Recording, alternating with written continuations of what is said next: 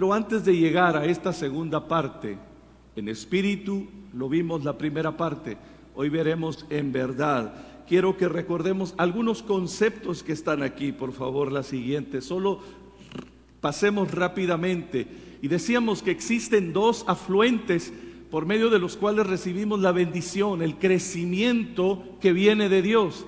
Y estas dos vías divinas, estos dos afluentes, estos dos recursos, estos dos remos por los que avanzamos en la vida, en la vida espiritual, son el poder del Espíritu Santo y la palabra de Dios.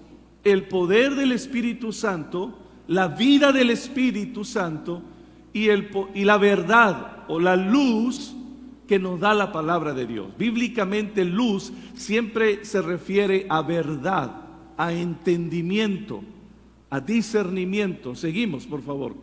También debemos recordar, recordar que el Espíritu y la palabra trabajan juntos. Diga conmigo, trabajan juntos. Trabajan juntos para formar en nosotros la vida que agrada a Dios o la vida que da fruto. Mis amados hermanos y amigos, los verdaderos adoradores somos aquellos que buscamos la vida del Espíritu y también la luz de la palabra. Alguien dice, gloria a Dios. Yo quiero ser un verdadero adorador. Yo necesito ser, como Jesús le dijo a la samaritana, un verdadero adorador. No solamente casado con formas, tradiciones, ritos, experiencias, todo eso puede ser importante, pero necesito el poder del Espíritu Santo que vivifica, que liberta, que sana, que restaura, pero también necesito sobre todo la verdad de la palabra que me mantenga en el camino correcto. Jesús nos recuerda que el Señor, el Padre, es glorificado cuando nosotros llevamos, llevamos fruto. Vamos a hablar ahorita de lo que es, qué representa o qué significa dar fruto, porque podemos hablar de esto por horas, del fruto, pero hay veces que necesitamos aterrizar qué significa dar fruto. Amén. Yo lo he escuchado toda la vida y siempre me ha, me ha apasionado este tema, pero me doy cuenta que no siempre, no siempre definimos ¿Qué es dar fruto? ¿Qué significa dar fruto? Sigue, por favor. Ahora, veamos esto. El, apóstol Pablo, el apóstol Pablo le dice a la iglesia, inspirado por el Espíritu Santo, dice, hermanos, yo planté, Apolos regó, pero el crecimiento lo da Dios. ¿Quién da el crecimiento? Así que ni el que planta es algo, ni el que riega sino Dios. Se trata de Dios que da el crecimiento y el que planta y el que riega son una misma cosa, aunque cada uno recibirá su recompensa conforme a su labor. La iglesia de Corinto, como otras iglesias, estaban fascinadas con el ministerio de los apóstoles, con el ministerio de los predicadores, de los profetas itinerantes, y muchos de ellos, como el apóstol Pablo y otros de los apóstoles y otros predicadores, como siempre, ¿verdad? Como hoy en día también, cada uno de nosotros podemos tener particular afecto, entusiasmo por escuchar a alguien. Decimos a los hermanos, a la familia, ya escuchaste a este hermano y le mandamos el link o le mandamos el videíto y de repente, y eso es muy bueno, tenemos una riqueza extraordinaria en la iglesia de, Cristo, en el cuerpo de Cristo. Hay muchas personas que Dios está usando a través de las redes, por, medio de esta tecnología, que nos está edificando. Yo soy muy bendecido escuchando a muchos de ellos.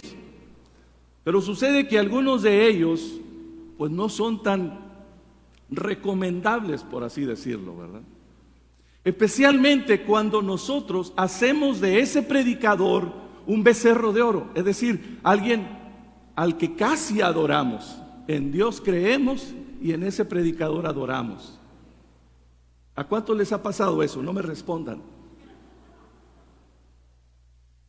No, no, no, no, no, es que tú no has escuchado al... Y ya decimos el becerrito de oro que tengamos, ¿verdad? Todos son, muchos de ellos son legítimamente usados por Dios. Pero no hagamos lo que los corintios y lo que la iglesia ha hecho casi siempre. Nos apasionamos con una persona. Nos gusta el estilo, nos gusta el tema que maneja. Pero Dios te puede y te va a edificar por medio de muchas personas. Por cierto, no solamente por la predicación de los pastores en esta iglesia. Qué bueno que recibas la palabra y te aseguro que desde este lugar y todo lo que compartimos en los grupos, en los grupos red, en, las, en los eventos, en todo lo que hacemos dentro y fuera de este recinto, nos ocupamos de darte una palabra, la palabra del Señor, porque estamos comprometidos con la, con la verdad y con el Espíritu. Pero tienes el privilegio de escuchar a muchos más en la red. Iba a decir a través de cassettes, pero no sé qué mundo vivo yo, ¿verdad? Gracias a Dios por todos esos. Pero Pablo dice, hermanos, no se trata de Apolos, ni se trata de Pablo, porque algunos estaban fascinados con el ministerio de Apolos. Dicen los estudiosos que Apolos era un hombre de mucha erudición y de mucha elocuencia. Era uno de esos oradores que hablan muy bonito.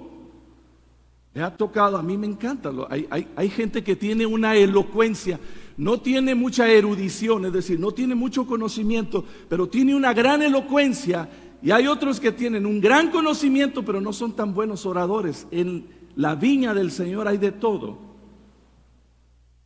Y quizás Pablo no era uno de los mejores oradores, pero era un hombre erudito, era un doctor de la ley que había sido transformado por el poder del Espíritu Santo. Imagínate erudición más unción, qué mezcla más poderosa.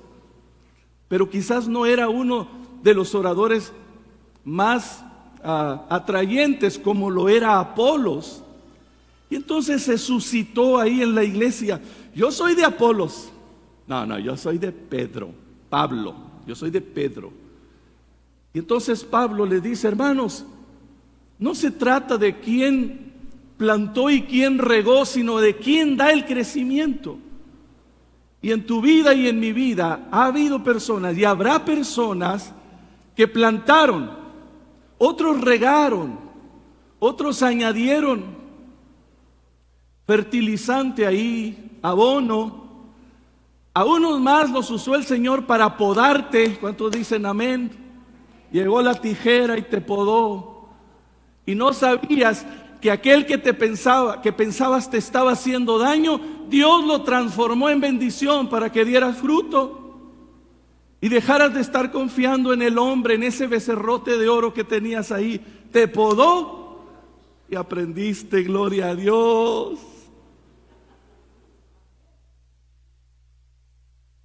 Me están mirando muy tristes. Pero todo lo usa Dios para el crecimiento. Así que, por favor, no se apasione. Honre aquellos vasos que le han edificado y lo van a edificar. Aprenda de ellos, de sus pastores, de los líderes que el Señor usa y usará. Pero no se trata de Pablo y no se trata de Apolos. Porque un día, si, si lo permites, ese becerro de oro se va a caer. Se trata de ser edificado a través del cuerpo de Cristo. Pero es Dios el que da el crecimiento. Y el crecimiento viene especialmente cuando enfrentas la adversidad, cuando permaneces para dar fruto. Gloria a Dios. Uy, yo sabía que no iba a haber amenes, pero gloria a Dios. Adelante. Ahora, nosotros crecemos y damos fruto cuando vivimos una fe basada en espíritu y en verdad. Y la devoción que hablamos el domingo antepasado, la devoción en espíritu y el compromiso en verdad. Encontré estas dos palabras que son sinónimo contemporáneo de esa expresión de Jesús en espíritu y en verdad, con devoción, con intensidad, con entrega, con enjundia espiritual, pero también con compromiso. Digan conmigo, compromiso. Saluda al hermano que está a tu lado, a la hermana que está a tu lado y dile, compromiso. Gloria a Dios, que sigue, ahora sí, entramos acá. Compromiso, dando fruto permanente. Yo quise poner esa foto ahí de servicio. La foto de un sirviente de los tiempos bíblicos que está lavando los pies, lo que hizo Jesús y nos dejó para la posteridad esta enseñanza, esta lección de servir. Servir significa dar fruto. Servir habla de compromiso. La palabra ministerio, hermano, es sinónimo textual de servir a otros.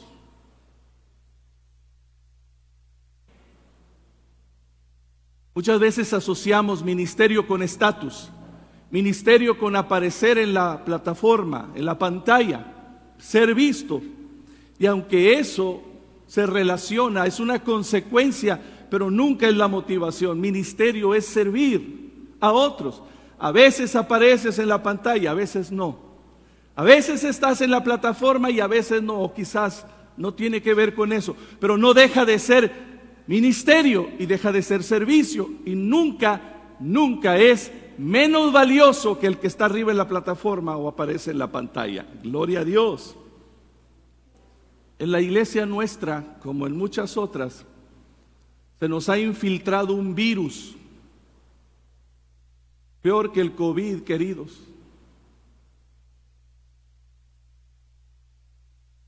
Y ese virus no tiene un nombre oficial, pero uno de sus síntomas más, uno de los síntomas más notorios es el protagonismo protagonismo agudo.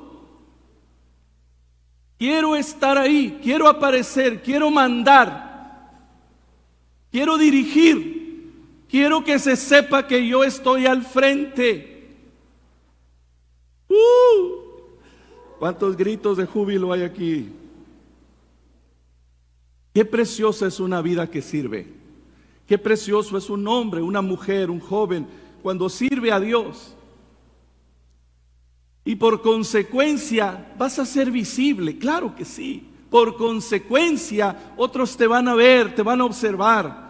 Por consecuencia vas a estar en una plataforma con las luces, vas, por consecuencia vas a estar en el centro porque estás sirviendo, porque el que sirve se nota. El que se compromete es visible, es notorio.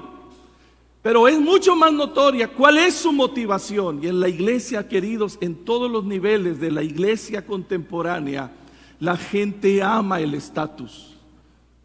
Los líderes cristianos estamos engolosinados con el estatus. Quiero aparecer, quiero el nombramiento, quiero que, me, se sepa que yo estoy arriba, que se note que yo mando, que yo soy el bueno el jefe. A mí ya no me diga pastor, ya no me digas hermano, dicen los pastores. Recién los nombras pastores y dice, ya no me diga hermano, por favor, soy pastor.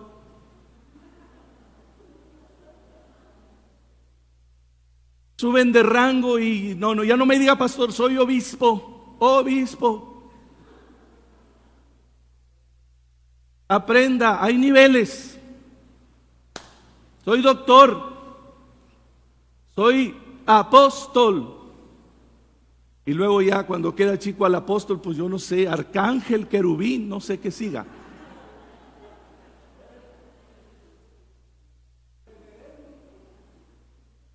Dice, mire lo que dice acá, ¿qué es? Adelante, por favor. Hablábamos en, el anterior, en la anterior. Solamente para reconocer la devoción es el mejor impulso para crecer. Hablábamos de la devoción, la importancia de la devoción. La devoción es importante, es importante la vida del Espíritu, el impulso devocional, la entrega, la sencillez, la pasión. No puedes prescindir de ella, pero está la otra parte. Solo el compromiso nos hace permanecer para dar frutos. Yo he observado preciosos hermanos, increíblemente apasionados con el Señor, una vida devocional que es increíble. A mí me encanta ver un adorador donde veo devoción. Me encanta verlos adorar, levantar sus manos, doblar sus rodillas, clamar a Dios, llorar, reír. Cuando el Espíritu de Dios nos toca, reímos, lloramos, temblamos, caemos.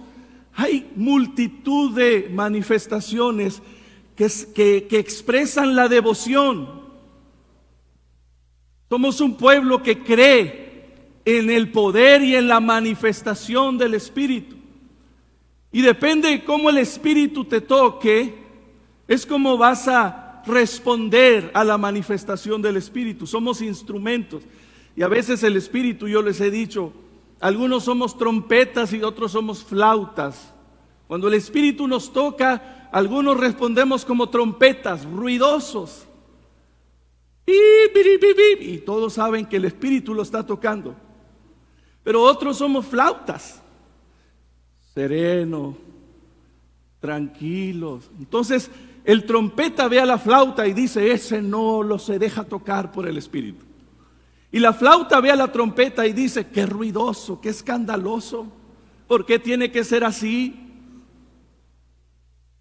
Porque el Espíritu se mueve y nos toca como Él quiera.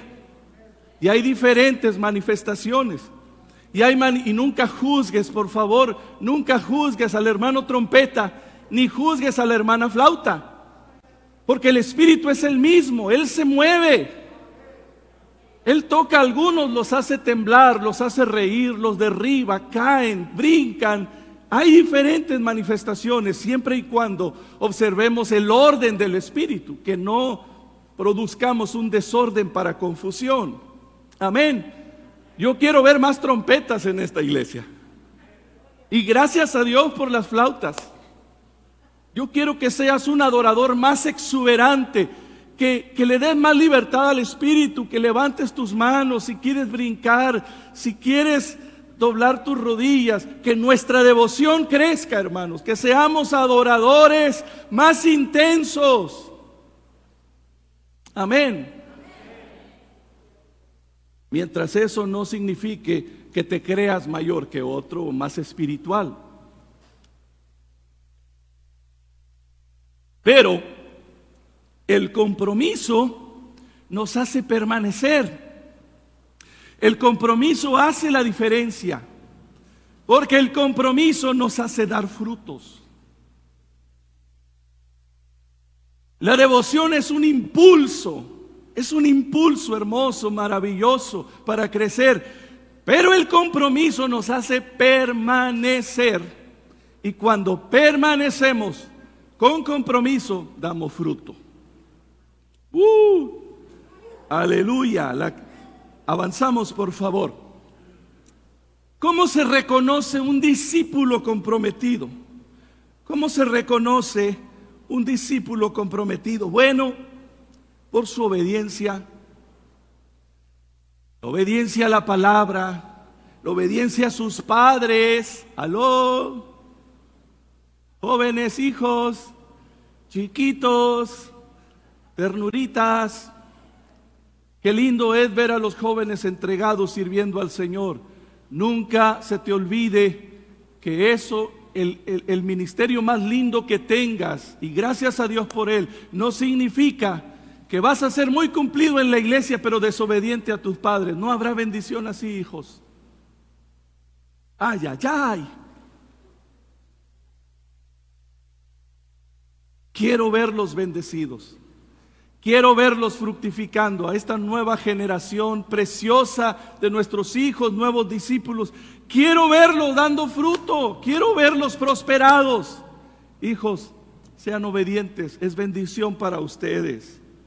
A las autoridades.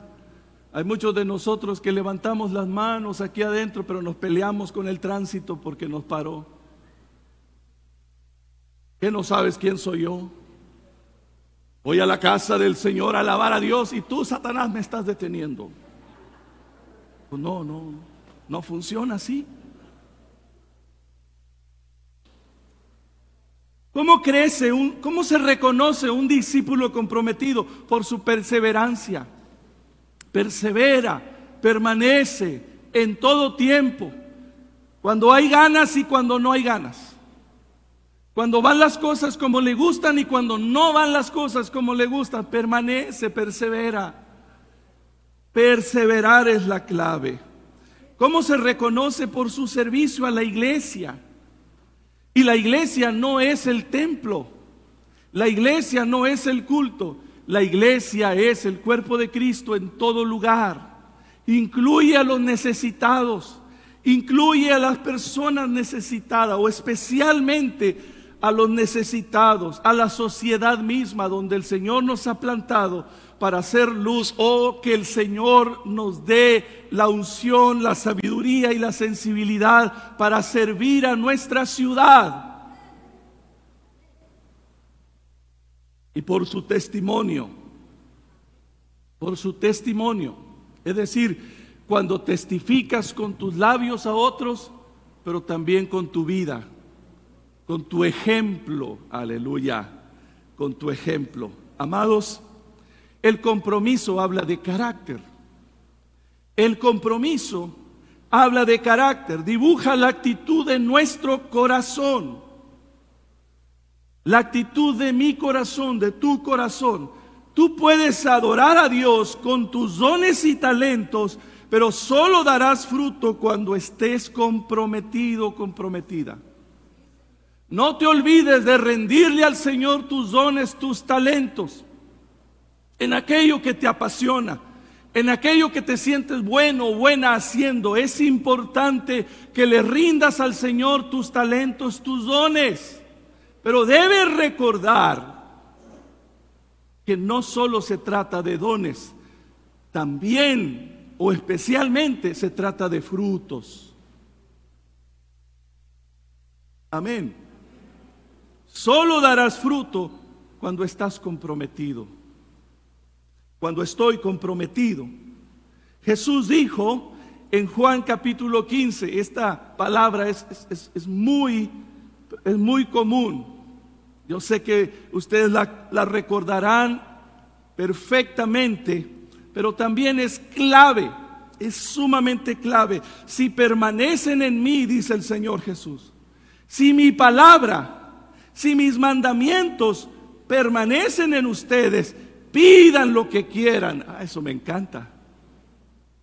¿A ustedes no les gusta eso? Pidan lo que quieran y se les concederá. Jesús sabe que un discípulo comprometido con la obediencia, con la perseverancia, de su corazón solo podrán surgir peticiones justas y sabias. No andará pidiendo cualquier cosa. Y dice, versículo 8, mi Padre es glorificado cuando ustedes dan mucho fruto y muestran así que son mis discípulos. Gloria a Dios. Quiero recordarte, mi querido hermano y hermana. Quiero recordarles, hijos, que el compromiso no depende de las circunstancias. El compromiso más bien se evidencia en medio de las circunstancias, pero observa lo que dice acá. No depende de circunstancias, sino prevalece a pesar de las circunstancias. Gloria a Dios. El compromiso permanece o prevalece a pesar de las circunstancias. Solo con el compromiso aparece el fruto y la satisfacción. Créeme, cuando nosotros le damos lugar al protagonismo, es decir, hago lo que me gusta y estoy donde me gusta estar, me gusta que me vean, me gusta que se note que yo estoy al frente o que yo estoy a cargo. Eso no es tan malo, ese no es el verdadero problema. El verdadero problema es que eso no te traerá una verdadera satisfacción, siempre querrás más. Es como una droga.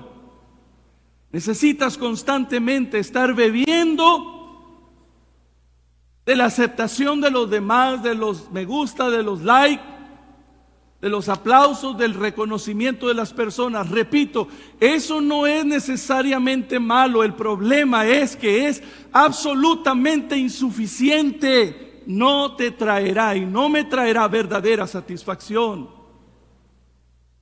Se trata, se trata de que el fruto viene cuando nos comprometemos con el Señor y con la obra del Señor. Y cuando sabemos que lo que hacemos lo hacemos para agradar a Dios primero antes que a los demás. Antes que a los demás. Porque un discípulo comprometido con Dios, queridos, un discípulo comprometido con su palabra y con la obra del Señor, siempre será de gran influencia, de gran impacto para muchas personas y aunque no te lo digan, está siendo de influencia y de impacto. Hace unas semanas escuché, eh, leí por ahí en internet y creo que fue la hermana Marta que lo reposteó Alejo de alguien más. Me llamó la atención porque es muy cierto, dice, hay muchas personas que piensan cosas extraordinariamente buenas de ti. No te desanimes, solamente están esperando a que te mueras para decirlo. ¿No es cierto? Cuando mueres, entonces vienen todos los atributos. Qué buena madre era, qué lindo padre era, qué abuelo tan extraordinario, qué pastor tan tremendamente ungido. Qué, bueno hubiera sido que esta persona hubiera escuchado la mitad de esos halagos en vida.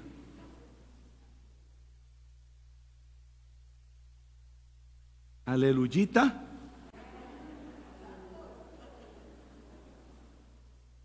Pero la verdad es que la mayoría de las personas no te lo van a decir.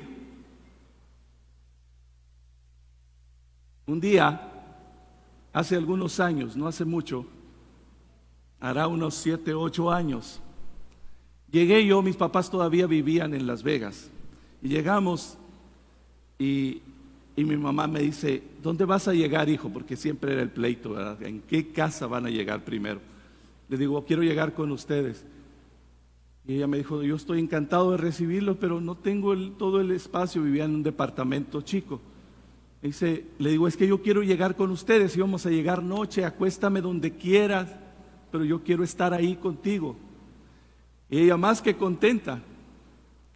Y entonces nos quisieron dar su cama y de ninguna manera no se salgan de su recámara, nosotros vamos a hacer acá en la sala y, dormimos muy a gusto, pero en uno de esos se levanta mi papá ya casi para dormirse, ya habíamos apagado luz y él me miró tirado ahí, en, ¿verdad? aquí me, rozaba el refrigerador, la esquina y otro día mi mamá se levanta, ¿cómo amanecieron mis hijos? Y ya queriéndome dar todo. Y me dice, lo que me dijo tu papá, ¿dónde tienes al obispo tirado ahí? Y me dice mi mamá, dice mi mamá, hijo, tú no sabes lo que tu papá te admira. Le digo, sí sé, sospecho al menos. ella me dice, tú no sabes lo que tu papá te admira. Y así quedó. Ya después con mi esposa le dije, sabes, yo trato de, cuidar mi corazón porque muchas veces algo de mí acá adentro en mi carne casi grita, ¿y por qué no me lo dice? Porque mi padre no fue un hombre muy expresivo.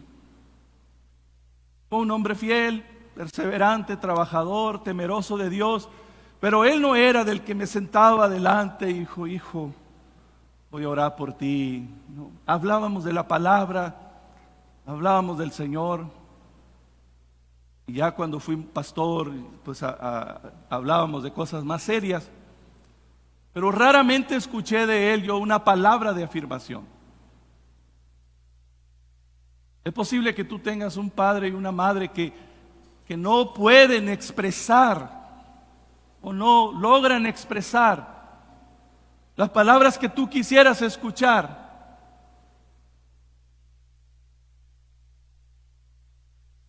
Probablemente sí.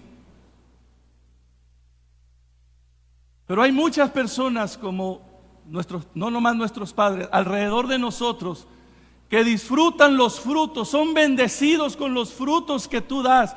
No te lo van a decir. Quizás nunca vas a escuchar de sus labios, hermano, gracias a Dios por esa paciencia que tú tienes. Si no fuera por la paciencia, si no fuera por la sabiduría que tú tienes, la templanza que tú tienes, yo no hubiera permanecido. Tú has sido un ejemplo.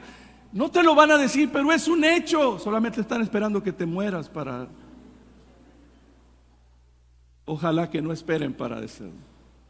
Lo que quiero decir es que el fruto bendice aunque no te lo digan. La gente, sabe, estamos acostumbrados a aplaudir los dones, pero no los frutos.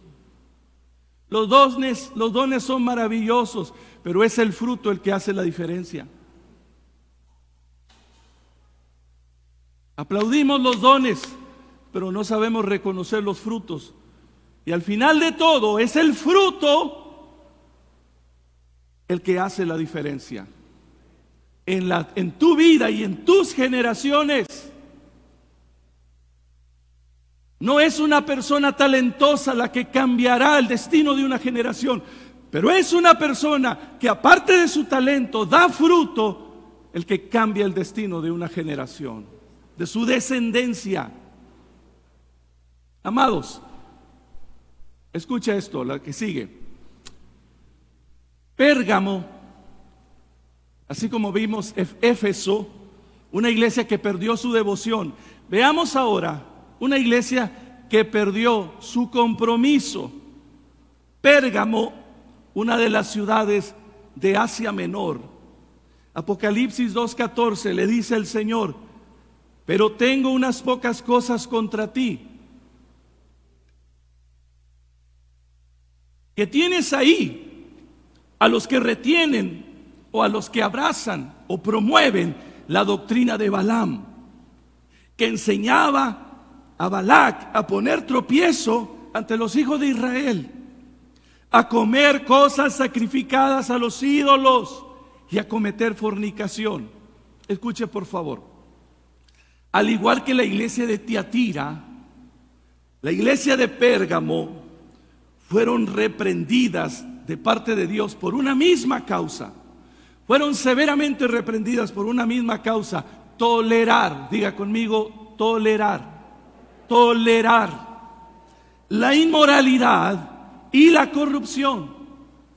Ambas iglesias son confrontadas por el Señor porque no estuvieron conscientes de esa sombra siniestra de contaminación que se había infiltrado en la iglesia. Atención, queridos hermanos, amigos, atención, iglesia. Ellos habían caído en una condición de ceguera sutil, es decir, poco a poco no se dieron cuenta y sus ojos se cerraron. Su percepción se volvió nula. Vivían en una convivencia tolerante.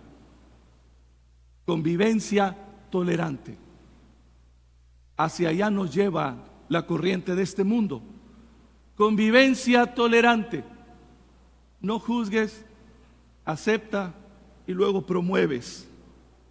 Ahora, dice el versículo 20 le habla a, Tiatira, tengo unas cosas contra ti, iglesia de Tiatira, que toleras que esa mujer Jezabel, que se dice profetiza, enseña y seduzca a mis siervos a fornicar y a comer cosas sacrificadas a los ídolos. Escuche, aquí hay algo que debemos aprender y debemos entender. Estas dos iglesias habían incurrido en un descuido similar. Y el Señor denuncia aquí a través de, denunciando o aludiendo a Jezabel, la, quizás la esposa del rey Acab, de varios años atrás en Israel, quien promovió la religión cananea. Ella vino a ser un símbolo de falsa profetisa. ¿Está aquí conmigo? Falsa, falsa enseñanza, falsa profetisa, que con una actitud sutil y manipuladora, esa es la característica espiritual de Jezabel, sutil y manipuladora, condujo al pueblo de Dios a la fornicación literal y espiritual. Y a diferencia de Éfeso, en la cual había mucho celo por la sana doctrina, pero les faltó la devoción. La iglesia de Tiatira representa un pueblo, escuche, con amorosa devoción a Dios,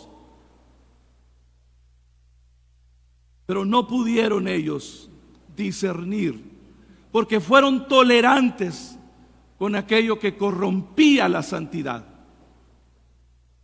Oh iglesia, mis amados hermanos, el pecado de ellos no fue una abierta y deliberada inmoralidad. Y esto se asemeja mucho al escenario que estamos viviendo hoy en día. No se trata de que deliberadamente la iglesia o los creyentes le quieran dar la espalda a Dios. Es Jezabel seduciendo sutil, sutilmente, sutilmente. Ellos no pudieron discernir la seducción que los fue separando de Dios. Aquello terminó socavando su santidad y, y corrompiendo la vida espiritual de la iglesia. Ahora, es muy importante que nosotros no adoptemos aquí un espíritu de condenación, un señalamiento farisaico,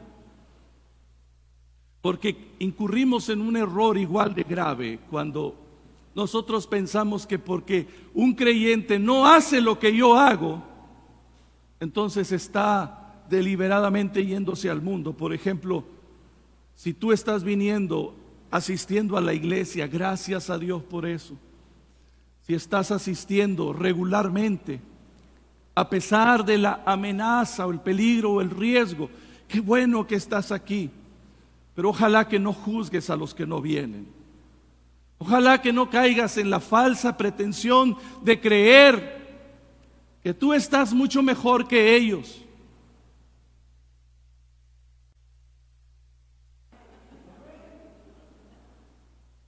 No sabemos el trato de Dios con ellos. Bueno, la mayoría, nosotros o de la mayoría de ellos, pero la mayoría no lo sabemos. No juzgues, sobre todo no condenes.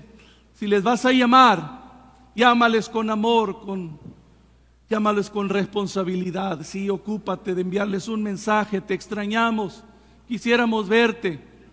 Me estoy cuidando, hermano, me estoy cuidando, perdóneme. Y tú dices, me estoy cuidando, si lo acabo de ver en Soriana. Allá andaba en el tianguis de la México como si nada. No, no, no condenes, no le hables al pastor para acusártelo. Bendícelo. Aliéntale con amor. Dile, hermano, seguiremos orando por ti. Pero recuerda que la iglesia es el lugar más seguro. Y si algo sucediera como contagios más algunos contagios sin ningún problema, nos iríamos a reuniones virtuales por cuidado de todos. Amén. Ahora, hablando de compromiso, porque ya estamos en la recta final, hablando de compromiso, hay una parábola del Señor Jesús muy sencilla, pero es muy poderosa. La parábola de los dos hijos, ¿cuántos la recuerdan? Vamos a recordar aquí en Mateo capítulo 21, Mateo capítulo 21, Jesús en el versículo 28 nos narra, nos lo cuenta de esta manera. Dice, pero ¿qué os parece? Es una ilustración. Pero ¿cómo la ven en, el lenguaje español mexicano? Pero ¿cómo la ven? Un hombre tenía dos hijos y acercándose a uno de ellos, al primero le dijo, hijo, ve a, trabajar a mi viña, ve a las tierras a deshiervar.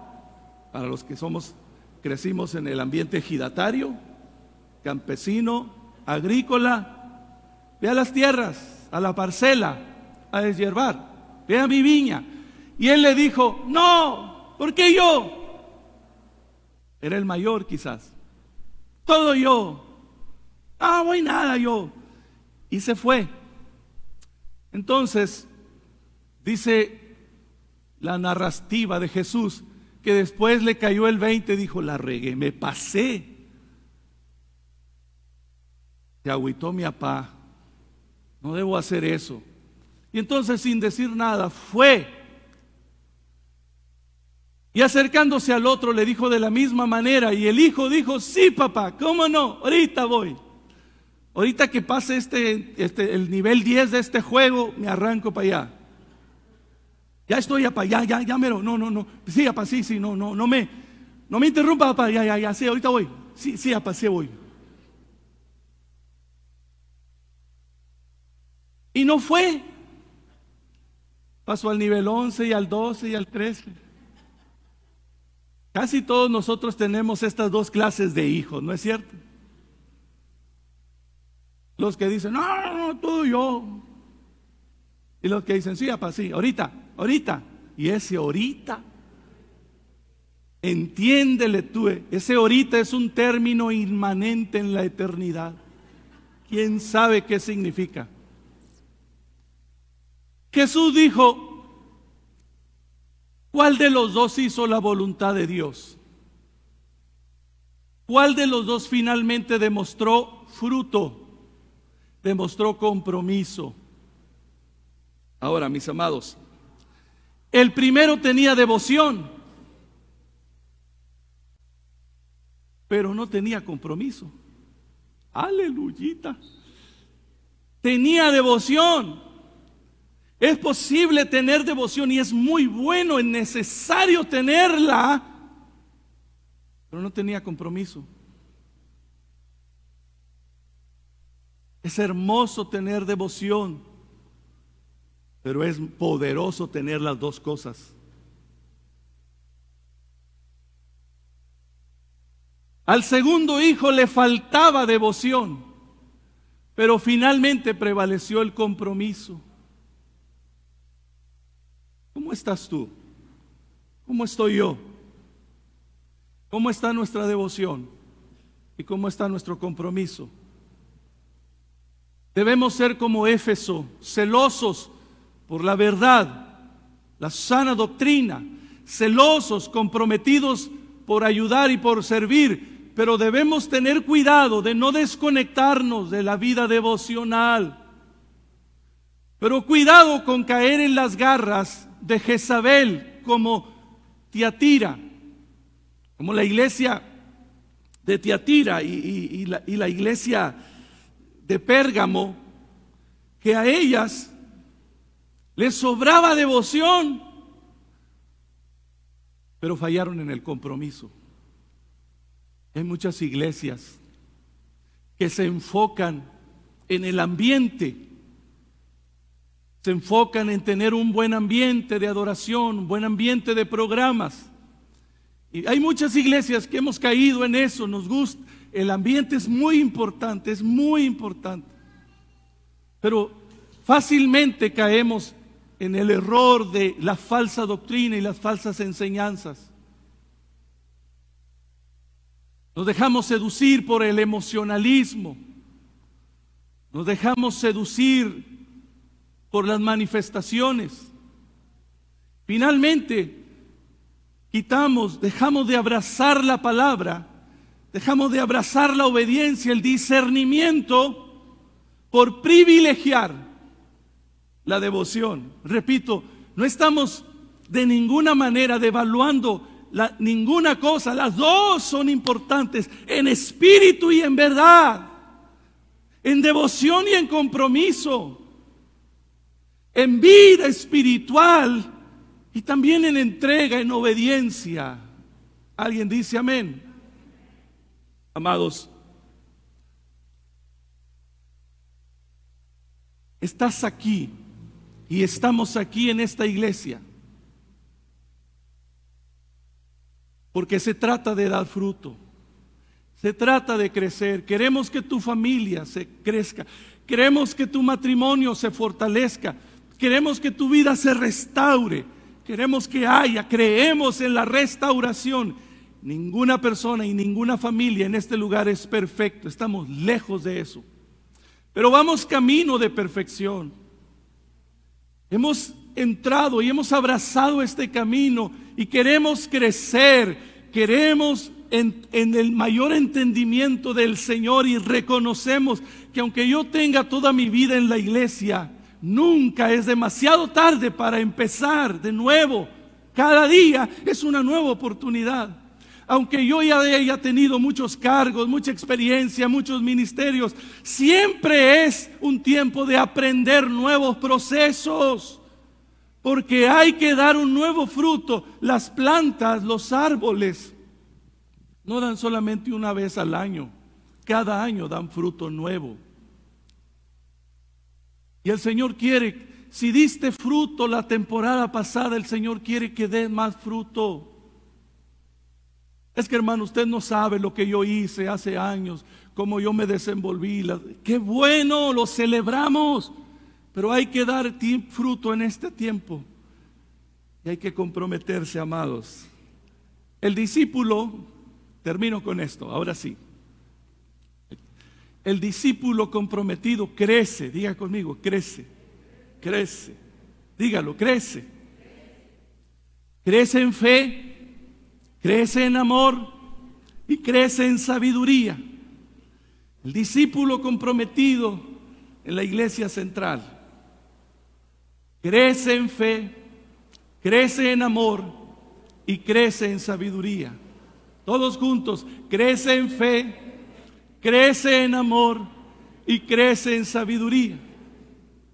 El discípulo comprometido como tú en esta iglesia y todos los demás que vendrán, número dos, no solamente crece, se reproduce. Gloria a Dios. ¿Cómo se reproduce un discípulo comprometido? Testifica de Jesús. ¿Cuántos, ¿Cuántos dan testimonio de Cristo? Hace discípulos y modela con el ejemplo. Gloria a Dios. No solamente le dice te invito al templo, que bueno, invita gente y estos vendrán. Pero algunos no querrán venir o no podrán venir.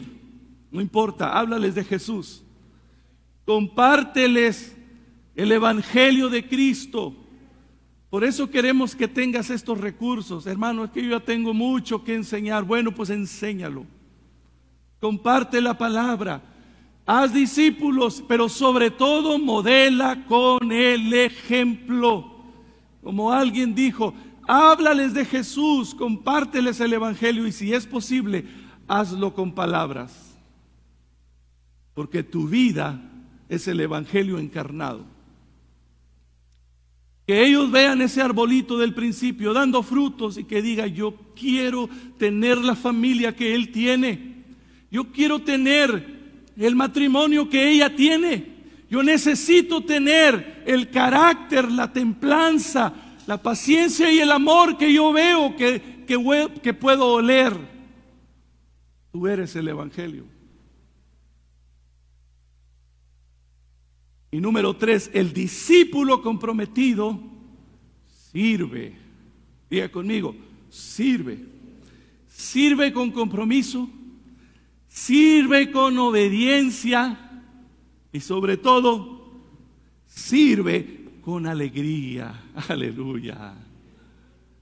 Qué lindo se ve un hombre y una mujer que sirve, pero más lindo se ven cuando sirven con alegría. ¿Verdad que sí? No la cara de limón, sino la cara de sandía, la rebanada de sandía, con compromiso, con obediencia y con alegría. Por favor, póngase de pie. Amados,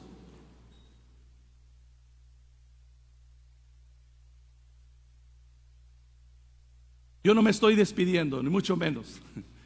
Yo quiero que el Señor me permita durar aquí 20 años. No, por favor, diga conmigo.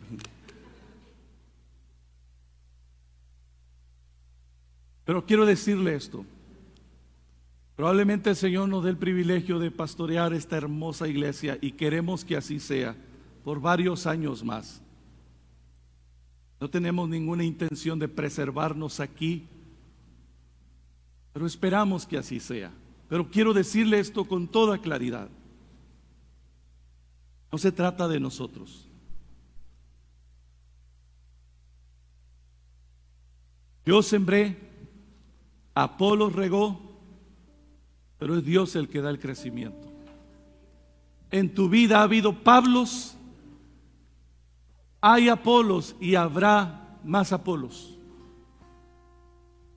Y de todos vas a recibir, no solo los pastores, sino hermanos en Cristo, amigos, que el Señor te permitirá caminar con ellos. De todos vas a aprender. Pero el crecimiento solo lo da el Señor. Amén. El crecimiento solo lo da el Espíritu de Dios. Cuando nosotros nos comprometemos en espíritu y en verdad.